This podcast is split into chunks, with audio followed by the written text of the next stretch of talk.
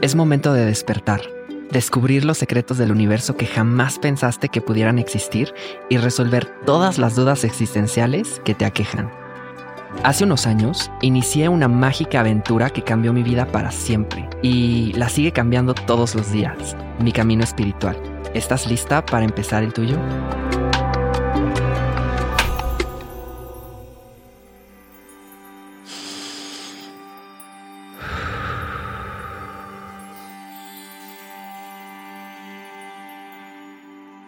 Son muchos los misterios del universo, y uno de ellos es la verdad sobre quién o qué es la fuerza superior que lo creó.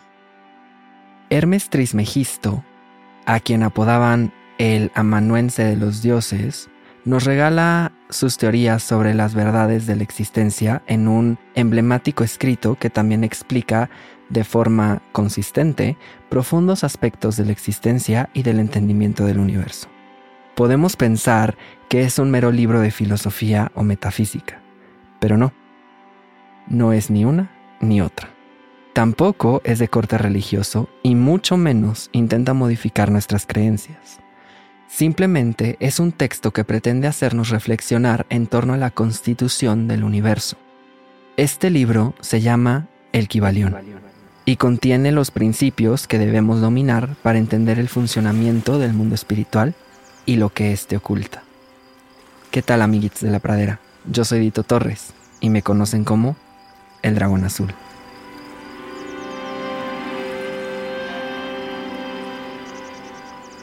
Este podcast contiene información sensible y podría contener lenguaje explícito. Se recomienda discreción. Los labios del conocimiento están cerrados, pero no para los oídos del entendimiento. Empezamos con esa frase que refleja algo tan esencial como aquel refrán popular que dice que no hay peor ciego que el que no quiere ver. Lo que nos quiere decir el Kibalión es que el conocimiento está ahí, solo hay que buscarlo y entenderlo. Hacer esto por y para nosotras mismas. Según lo que sabemos de las creencias del antiguo Egipto, los dioses eran quienes reinaban en esa región antes que los faraones. Tot, el dios de la sabiduría y patrón de los magos, era también el guardián y escritor de los registros que contenían el conocimiento de los dioses y que más tarde a esta deidad se le asoció con Hermes Trismegisto, que viene de la mitología helenística, es decir, de la Grecia clásica.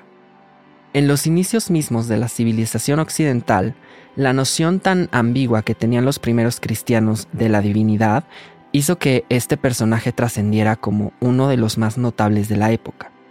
A él se le atribuyen los más de 42 escritos sagrados de la religión egipcia, además de otros textos filosóficos. Esta figura mítica es considerada como fundadora de la alquimia, que algunos entienden como esta pseudociencia que busca transmutar el plomo en oro, que por cierto no es precisamente imposible. Hermes también es conocido por ser el precursor de la química moderna, pero bajo un enfoque que trata de abarcar todo lo que se relaciona con la transmutación mental relacionada con la evolución espiritual. Y con todo esto surgió una tradición filosófica y religiosa a la que hoy conocemos como hermetismo. En un ensayo práctico, de Antonio González Blanco, podemos comprender que el hermetismo provee un entendimiento del mundo, compuesto por su propia religión, filosofía, su ciencia, inventos y cultura en múltiples dimensiones. El hermetismo ha permanecido activo y constante hasta estos días. Teniendo en cuenta que esto data de prácticamente el inicio de los tiempos, ha sido sujeto a una infinidad de interpretaciones y se ha sometido a tratamientos en los que se pretende explicar los misterios de la existencia y la naturaleza de su origen.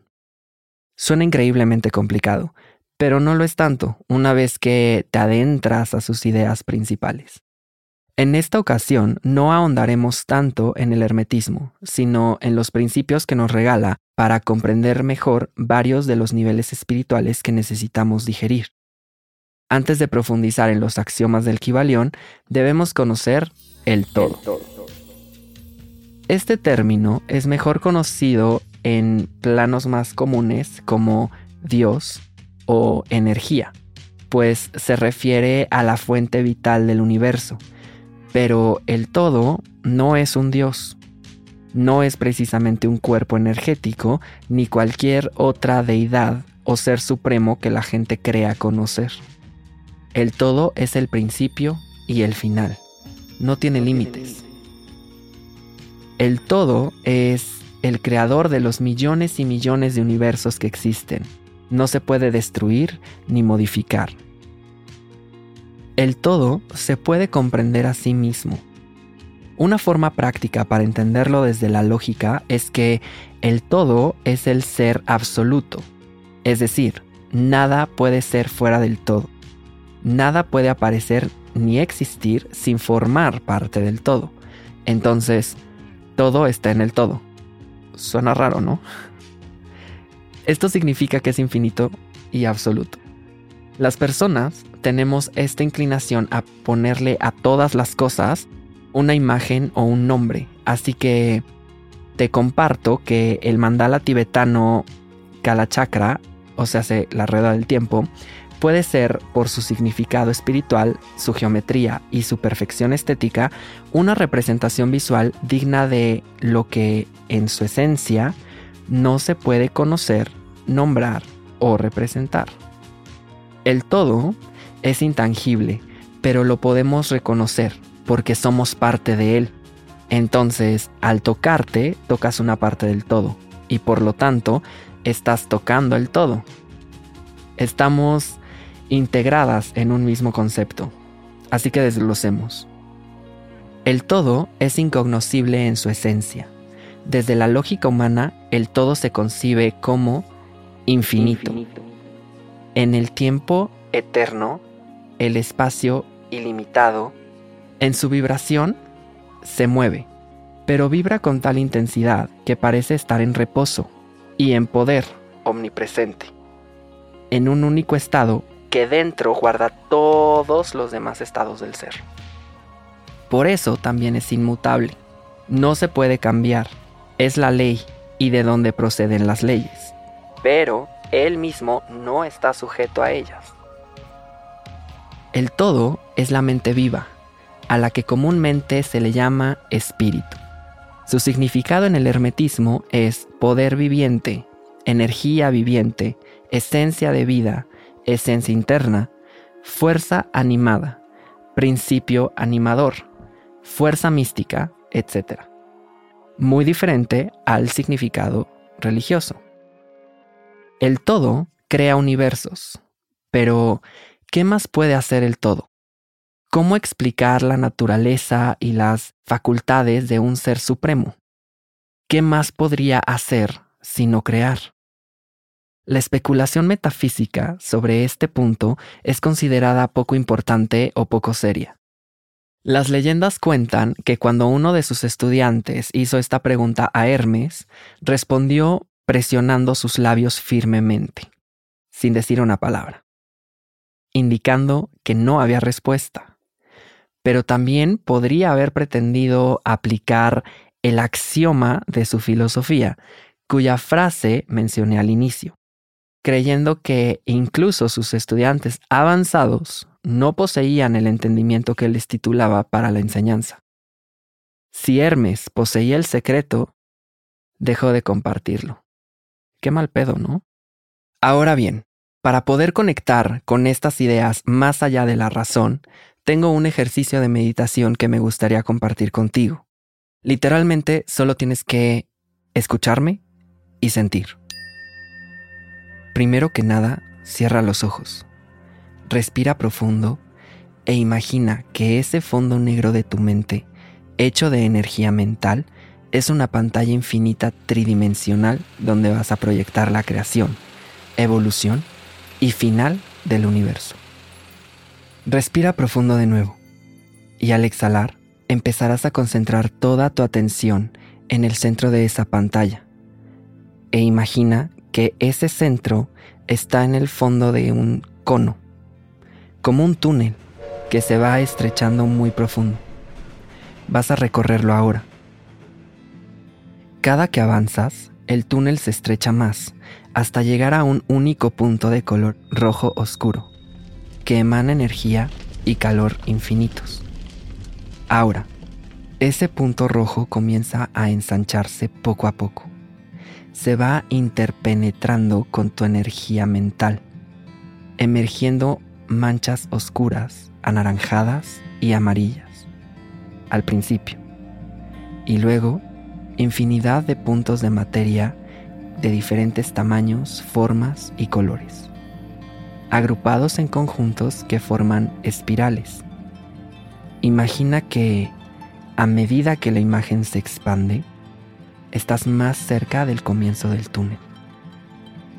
Inhala y descansa en ese comienzo. Al exhalar, siente que a medida que la energía mental se hace más presente en la cada vez más saturada imagen, el espacio negro va siendo cada vez mayor en el montón de formas y manchas de colores, situándose ahora la imagen en el primer tercio desde el fondo del túnel. Visualiza las estrellas, los planetas, satélites, asteroides, cometas y sus agrupaciones en galaxias espirales. A partir de aquí, visualiza cómo la materia creada se sigue separando por un aumento acelerado del espacio entre ella, debido a la cada vez mayor presencia de tu energía mental. Toda la creación se sitúa ahora a dos tercios de la distancia a partir del fondo. Ahora visualiza y siente cómo la energía va desgarrando o separando todo lo que has creado, empezando por las galaxias y cuerpos celestes, pasando por todas las formas de vida hasta los átomos y las partículas subatómicas. Esa imagen está ya en el primer plano de tu pantalla mental. Siente cómo todo se ha desgarrado, se ha desligado.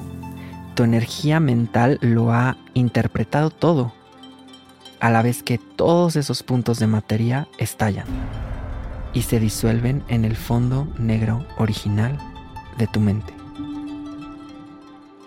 Respira hondo una vez más. De hecho, respira las veces que lo necesites. Y cuando estés lista, abre los ojos.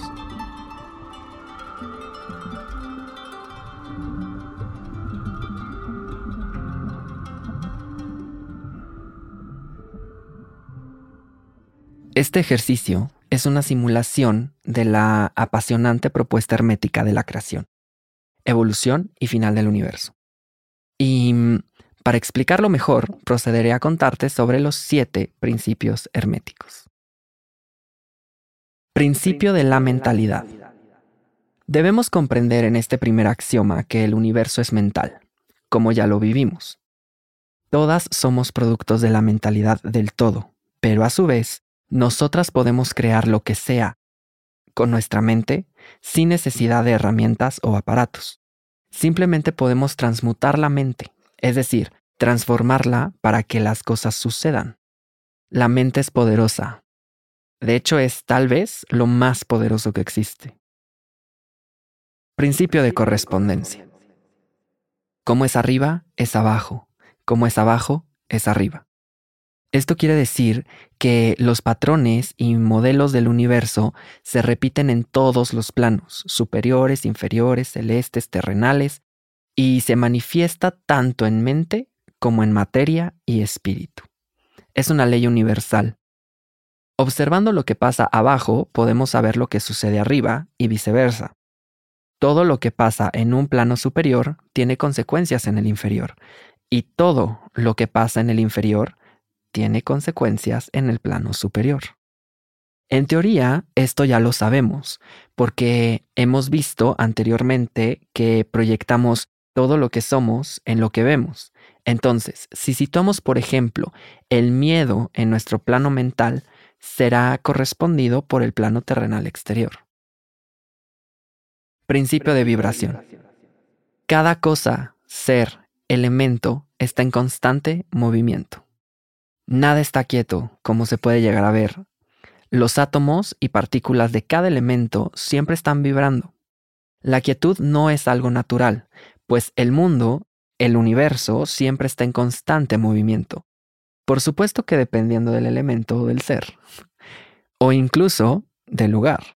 Las vibraciones son diferentes en grado e intensidad, y esto también se puede alterar para modificar o crear. Veamos de ejemplo un árbol. En nuestra concepción mundana está quieto, no se mueve más que con la fuerza del viento en sus hojas. Pero, ¿qué hay de las raíces que constantemente buscan abrirse paso? ¿O de la savia que se mueve dentro del árbol para crear vida y el oxígeno que nosotros respiramos. Exacto, el árbol se mueve siempre. Principio de polaridad. Por cada contra hay un pro, pero en grados variables. Lo podemos explicar con el frío y el calor. Ambas son lo mismo, pero tienen una polaridad distinta.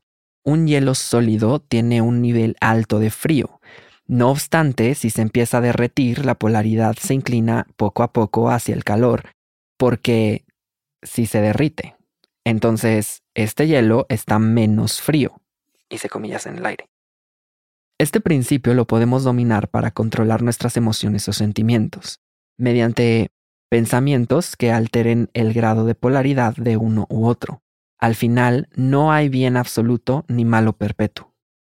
El blanco y el negro son un tema de luz en polaridad y como tal pasa por una escala de grises, lo que nos dice que siempre hay un punto medio de conciliación entre los extremos y las vibraciones, los nudos de la red infinita con la que podemos imaginar al todo. Principio de ritmo. La vida tiene sus periodos de avance, de crecimiento o de decadencia. Esto es el ritmo el movimiento pendular que va de una polaridad a otra y también depende de las vibraciones. Constantemente estamos sujetas a los cambios de ritmo en la vida. Todo lo que va a la derecha regresa a la izquierda en algún punto. Es como la gravedad, todo lo que sube tiene que bajar. Lo que me lleva a un dicho, un día estás abajo y al otro estás arriba. Las circunstancias del ritmo están sujetas a los diferentes grados de polaridad y vibración de nuestras mentalidades. Y también se une con el principio de mentalidad. A veces gastamos más dinero del que tenemos y después nos las vemos negras. O a veces estamos sumidas en una depresión que parece que nos va a matar, pero llega el día en que lo dejamos ir y volvemos a reírnos. A veces atraemos enfermedades, pero sanamos y regresamos a la salud y a veces morimos para dar paso a un nuevo comienzo con su propio ritmo. ¿Te hace sentido? Principio de causa y efecto. Este particularmente es uno de los más difíciles de comprender, porque lleva por años siendo el lema de mucha gente. Sin embargo, hasta el día de hoy, todos renegamos. Nada es casualidad. Todo pasa para una razón en específico y todo tiene una consecuencia. Todo pasa de acuerdo a la ley. Esto, en términos más mundanos y entendibles, lo podemos traducir como karma. La suerte o las coincidencias no existen. Subconscientemente, nosotros estamos provocando que nos pase. Sin embargo, hay una posibilidad de que esa no sea la razón por la que las cosas suceden y el efecto que éstas puedan tener.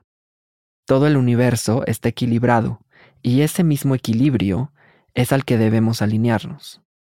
Si en mi rabia le pego a la pared, me va a doler la mano y subsecuentemente me lo voy a reprochar.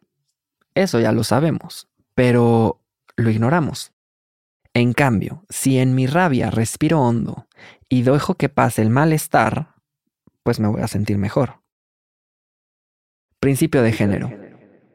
Todo en este universo tiene un lado masculino y un grado femenino. Este principio se manifiesta en todos los planos, ya sean conocidos o no. Esto no tiene nada que ver con el sexo. El sexo es meramente una forma física del género dominante de un ser.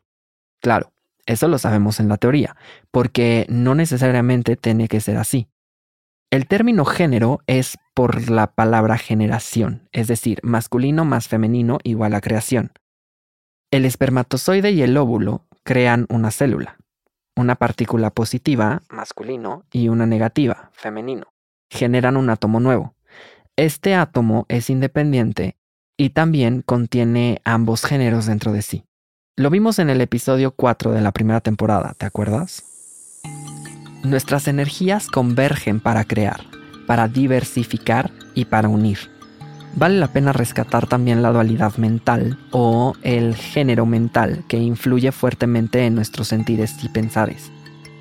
Al tener claro que todas tenemos una parte masculina y una femenina, independientemente de si físicamente somos varones o mujeres, tenemos que nuestro lado masculino es el que toma las decisiones que eventualmente afectan e influyen al lado femenino. Pero este mismo lado también tiene la capacidad de dejar actuar al lado femenino sin participar en los hechos. Podemos ponerlo como que la parte masculina es la mente y la femenina es el corazón.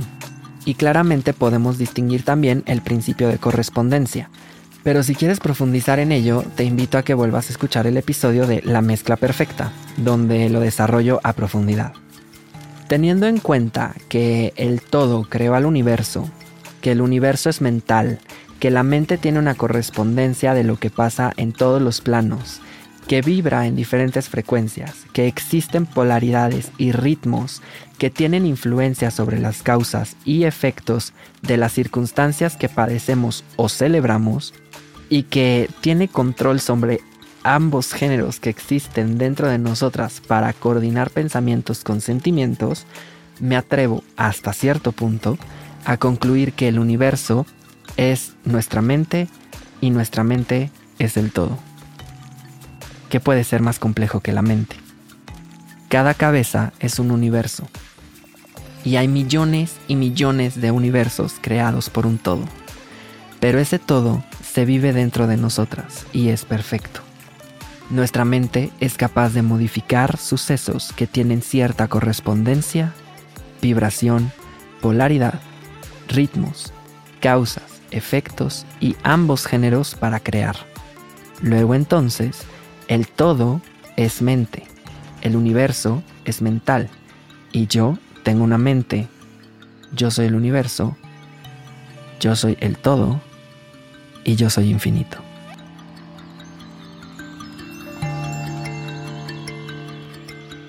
Oh, wow. Movimos mucha energía en este episodio, ¿verdad? Es muy divertido cuando nos damos cuenta de que todo tiene una razón de ser y que ésta vive dentro de nosotras. Pero entiendo que a veces es demasiado y que necesitamos ayuda. Así que si ese es tu caso, escríbeme un mensaje directo a mi Instagram. Dejaré el handle en la descripción del episodio. Si te ha gustado o ayudado, sígueme y comparte este podcast a las personas que más quieres o que crees que necesiten escucharlo. Te comparto que este podcast es grabado y producido en los estudios de Nodalab en la Ciudad de México y en las notas de este episodio podrás explorar todo lo que estamos haciendo en esta familia podcastera que estamos construyendo y toda la magia que tenemos para ofrecer. Recuerda que nuestros pensamientos crean nuestras realidades. Solo tú tienes el control. Nos vemos en el que sigue. Namaste.